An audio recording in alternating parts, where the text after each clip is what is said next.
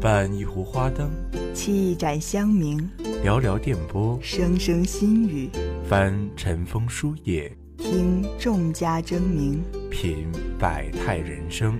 这里是读书时间。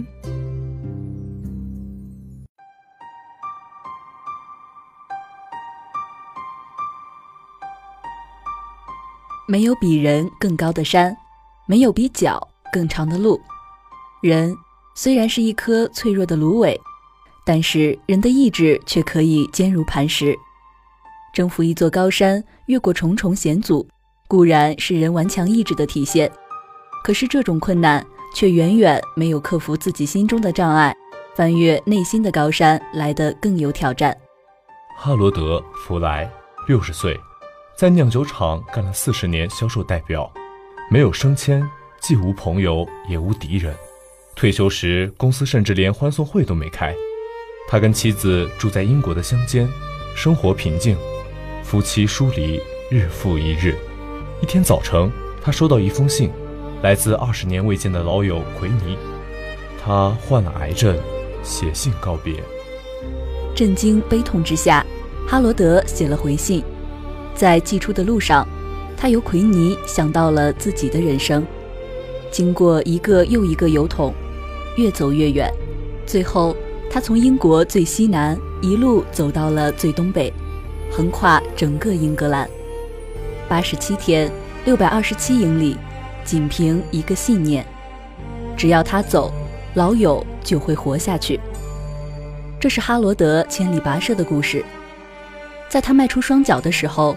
另一个时空沿着旅途平行展开，这不仅仅是一次长途跋涉，也是一个人对自己人生的一次审视，一次心灵上的长途跋涉。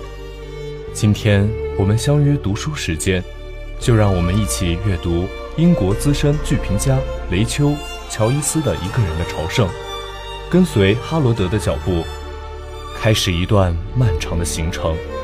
书的作者雷丘·乔伊斯写了二十年的广播剧本，也曾活跃于舞台剧界，拿过无数剧本奖。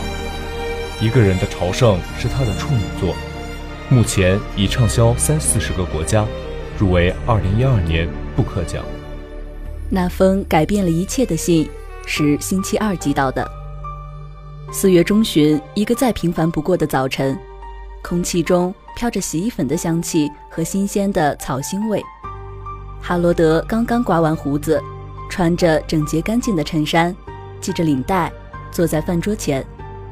他手里拿着一片吐司，却没有吃的意思，只是透过厨房的窗户凝视着修整过的草坪。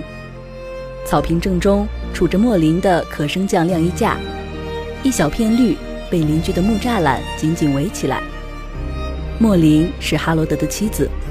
那封信是哈罗德在酿酒厂的同事寄来的，他叫做奎尼，是财务部的。他可以说得上是孤僻封闭的哈罗德在酿酒厂唯一的朋友。他本来和哈罗德在一起工作，后来却因为得罪了酿酒厂的老板而被开除。在他离开酿酒厂的这些年，哈罗德再也没见过他。信的邮戳显示信来自贝里克郡，信上的字潦潦草草，像是孩子在慌忙中匆匆写下的。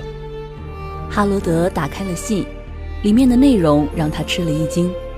奎尼在信中说自己得了癌症，写信是为了道别。哈罗德感到很遗憾，想写信安慰老朋友一下，却觉得不论是什么话，在这样的情形下都是苍白无力的。最后，哈罗德只随意地写了一句话，打算去邮局或者找个信箱把信邮出去。结果，他走过了邮局，又走过一个个邮筒，却迟迟不敢把信投递出去。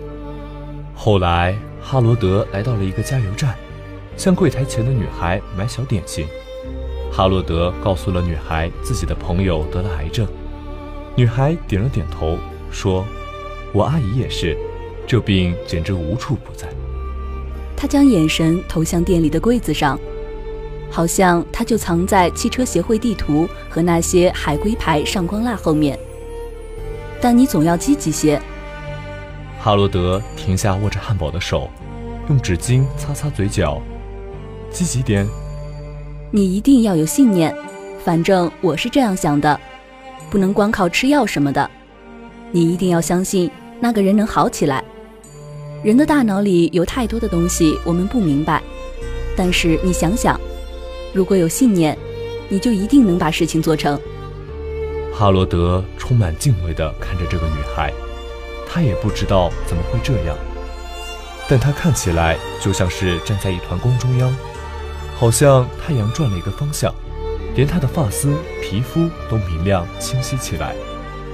你的话很有意思，我恐怕从来没有弄明白宗教这回事。我并不是说要信教什么的，我的意思是，去接受一些你不了解的东西，去争取，去相信自己可以改变一些事情。他觉得自己从来没有见过这么简单的坚毅和笃定，更别说是在一个年轻人身上。听他一说，好像这些都是显而易见似的。他后来好了，是吗？你那位阿姨，因为你的信念。女孩没说话，她动一动嘴唇，嘴半张着，停了片刻，又紧紧闭上。哈罗德放下了汉堡钱，往门口走去。信仰，这并不是一个平时常听到的词汇，但很奇怪，他偏偏碰巧在这天早上读完奎尼的信之后听到了。即使他并不十分明白女生所说的信仰指的是什么，但这个词听起来太对了，他在他的脑海中萦绕回响，经久不散，让他有些不知所措。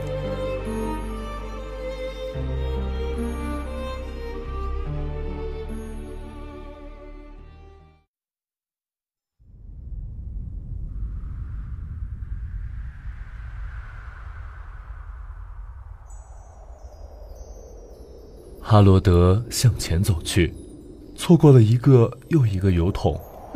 在走的路上，他想起了自己错过的东西：不愿与他说话的儿子，被他辜负的妻子，对自己不管不顾的父亲，弃他和父亲而去的他的母亲。现在还可能失去二十年前的真挚的朋友。难道自己注定要失去这些人吗？他觉得。一封信远远不够。他拨通了疗养院的电话，他听见自己说：“请告诉奎尼，弗莱哈罗德正在看他的路上，我会走过去。只要我一天还在走，他一天就要活着。”哈罗德低头看了看自己脚上的帆船鞋，还有身上的装束，觉得自己刚刚真的疯了，但是在心里。有个声音坚定地对自己说：“只要自己能够走到贝里克郡，奎尼就能活下去。”他给妻子打了一个电话，述说了自己的计划。莫林听到了这个事情，感到十分震惊。几十年相濡以沫的妻子非常了解哈罗德，且不说哈罗德没有带着长途跋涉的装备，更重要的是，哈罗德习惯了低着头做人。平时连和别人说话都很难，而且他已经年过六十，怎么能走那么远呢？童年对于人的一生有很大的影响，童年生活的是否开心幸福，直接影响孩子的性格，以及人格的形成。哈罗德的父亲是一位退伍军人，参加战争前还是一个好父亲、好丈夫。但是自从参战回来后，就像变了一个人似的，变得喜欢酗酒。他的母亲喜欢自由，想要摆脱他的父亲，觉得哈罗德是个累赘。于是，在某一天早晨，小哈罗德睁开眼睛，却发现母亲的屋子空了，只剩下了一封信。哈罗德十分痛苦，自那以后，总是希望母亲可以回来。母亲走后，家里变得更加乱。哈罗德的父亲依旧酗酒，然后带各种各样的阿姨回家，而那些阿姨几乎都觉得哈罗德很碍眼。哈罗德个子很高，但是为了让自己显得不是很起眼，他总是喜欢低着头走路，在学校也总是一言不发，把自己变成背景中的一份子。在哈罗德十六岁那年，他就永远的离开了家，参加工作，自己养活自己。对于哈罗德的离家，他的父亲十分高兴。哈罗德参加工作后，依旧习惯于默默无闻，不和同事说话，与领导也很少说话。后来遇见了莫林，惊鸿一瞥，后来两个人便在了一起。夫妇两个人跟着酿酒厂，在酿酒厂工作了四十五年。哈罗德是一个封闭的人，不愿与人交谈。即使后来有了戴维，他也不知道怎样与孩子交往，不知道怎样和孩子说话，怎样向孩子表达自己的爱。戴维不愿与自己父亲说话，不愿与父亲待在一起，他心里似乎很是瞧不起自己的父亲。他总是躲着父亲。哈罗德无法和儿子沟通，后来和妻子莫林似乎也是无话可说。哈罗德的生活就像一潭死水，他的心也是，几乎发生了什么事都无法再起波澜。哈罗德到了一个小旅馆，在去餐厅吃饭的时候，他在门口徘徊了很久。哈罗德喜欢孤独。不敢面对太多陌生人。在侍女端上饭菜时，他和哈罗德聊起了他的计划。他说：“我要走路到贝里克郡。”餐厅的人都看向了哈罗德，他不得不和大家解释自己的行为。哈罗德和大家解释过后，发现大家的回应都是很友好的，这使得他不是很拘谨了。哈罗德离开了旅店。在充满了阳光的路上走着。其实，在阳光明媚的时候，人就应该出去走走，享受一下清新的空气与阳光下的美好。总是坐在家中的椅子上，会让人心生倦怠。走在路上，感受着所见事物的美好，人也会变得积极起来。而走路的时候，眼中看到的东西，往往时不时地触动我们。会令我们想到自己的生活，反思自己的人生。哈罗德走在路上，想起了小时的自己，努力让父母不感到厌烦，努力做一个讨父母喜欢的孩子。可是他还是失败了。父母视他为累赘，哈罗德的脚上的水泡越来越疼了。走着走着，他的脑海中又浮现出一幕。一年夏天，他们全家去海边度假。他的儿子戴维溺水了，他的妻子惊慌地喊他救儿子。他看着溺水的儿子，然后低下头去解鞋带。一个救生员冲了过去，救起了小戴维。当时，莫林，包括哈罗德自己都在困惑：为什么哈罗德不是立即跳下水去，而是弯腰解鞋带？后来。哈罗德曾问儿子：“为什么不听他和莫林的呼喊，游得离海滩越来越远呢？”戴维的回答是：“反正已经出麻烦了，待着要比回去容易得多。”哈罗德还想和儿子说什么，儿子看了眼父亲，说：“走开。”哈罗德奇怪自己为什么会想到这件事，他唯一的儿子，冲到海里求解脱。然后在多年之后叫他走开，他又想起了自己当时的心境，他害怕了。解鞋带是他害怕用光所有借口后，依然没有把孩子救回来。不过这件事后来成为了莫林心中的刺，总是责怪哈罗德任由儿子溺死，也不施以援手。哈罗德不曾辩解过，事实却是在他心中。他深爱着妻子与儿子。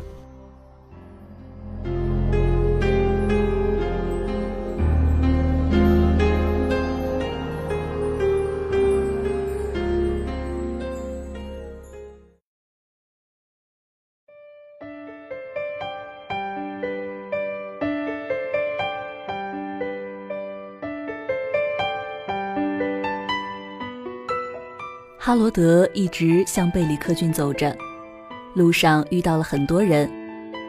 他把自己的行走的故事分享给陌生人，陌生人也将自己的故事和他分享。他感到特别口渴，便敲开了一家房门。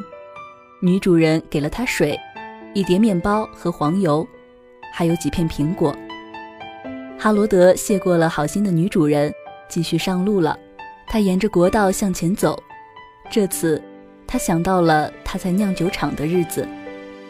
酿酒厂的主人叫做纳比尔，他是个心狠手辣的人物。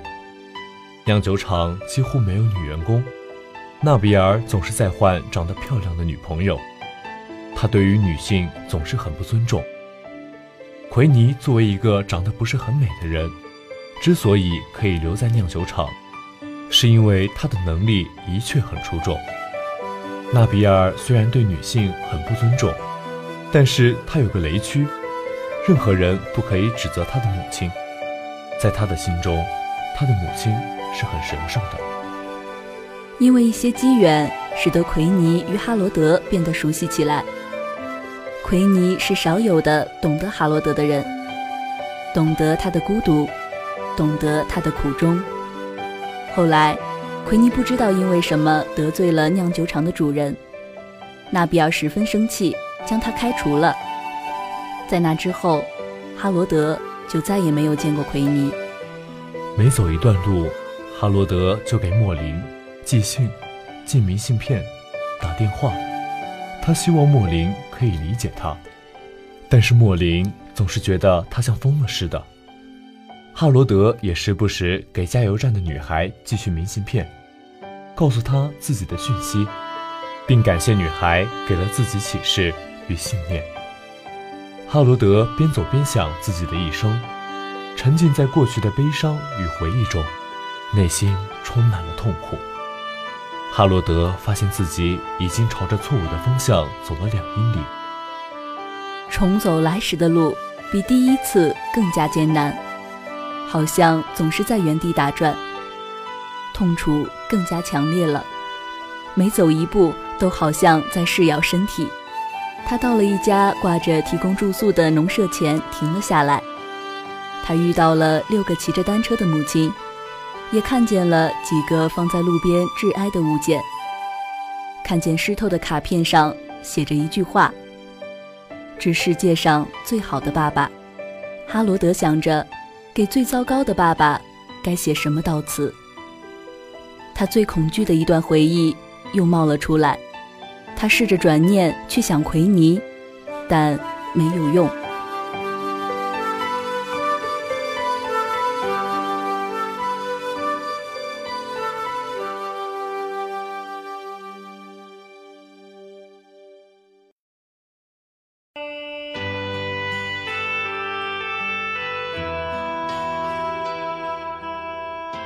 在他感到疲惫的时候，哈罗德拨通了疗养院的电话。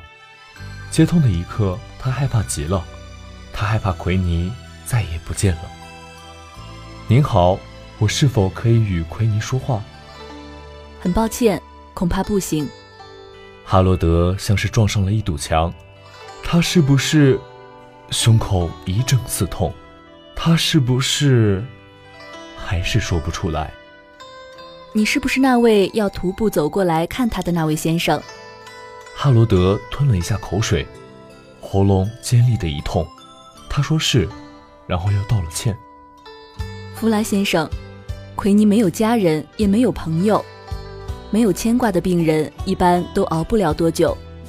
我们一直在等您的电话。哦，他几乎说不出话来，只好听着，血管里的血。好像冷了，静止了。接到您的电话后，我们都注意到奎尼的变化，非常明显。我们从来没见过这样的情形。有时他居然能坐起来，还给我们看你寄给他的明信片呢。哈罗德摇摇头，好像没听懂。你在说什么？他在等你，弗莱先生，就像你嘱咐的那样。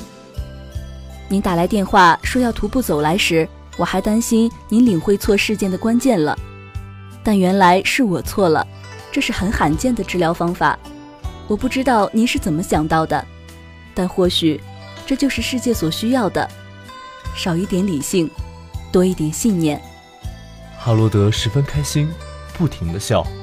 请告诉他不要放弃，告诉他我会走下去。他又笑了，因为电话那头传来一阵笑声。我一定会的。哈罗德放下了电话，感觉自己做的一切都有了意义。接下来的旅途，哈罗德越走心情越愉悦了。他不停地和路上遇到的人们打着招呼，告诉他们有关自己旅途的故事。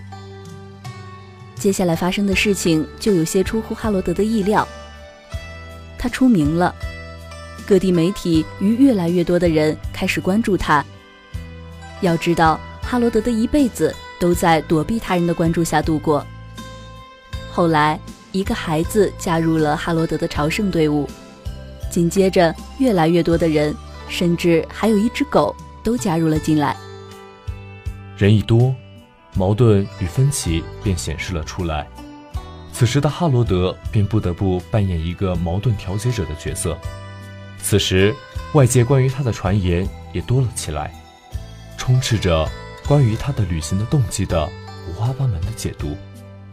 而此时，那些声称想要与哈罗德一起走到疗养院，解救奎尼的人们，也让哈罗德感到些许不快。许多人只是按照自己的意愿，完全忽视了哈罗德此行的真正目的。有的人只是觉得走路很有趣，还有的人消费着哈罗德的行为，并以此牟利。每当人们下定决心做一件事时，总会有诸多阻碍。称赞也好，诋毁也罢，外界的左右总是会使想要坚持走路的人心智动摇，甚至有时会忘记自己为何在路上，自己的出发点在哪里，目的地又在哪里。不是所有的人都能感同身受，有许多人根本就不懂得你的所作所为意义何在，他们有时根本不愿花时间浪费自己的精力去懂。他们只是听过你的故事后，发出一两声叹息，然后便又回到自己的世界中了。不过，我们也不必责备他人对我们的误解，因为这些都是客观存在的。我们亦不必艳羡他人。每个人都有他自己的故事，都有其独特的经历。每个灵魂深处都有在他人看起来有些奇怪的地方。同时，也珍藏着最在意、最令人魂牵梦萦的感情，但也不是所有人都不懂得。总有一些人愿意听你倾诉，并给予你帮助。同时，我们常常希望自己最真实的人能够理解自己。事实上，也恰是如此，他们会懂得我们内心深处的执着与脆弱。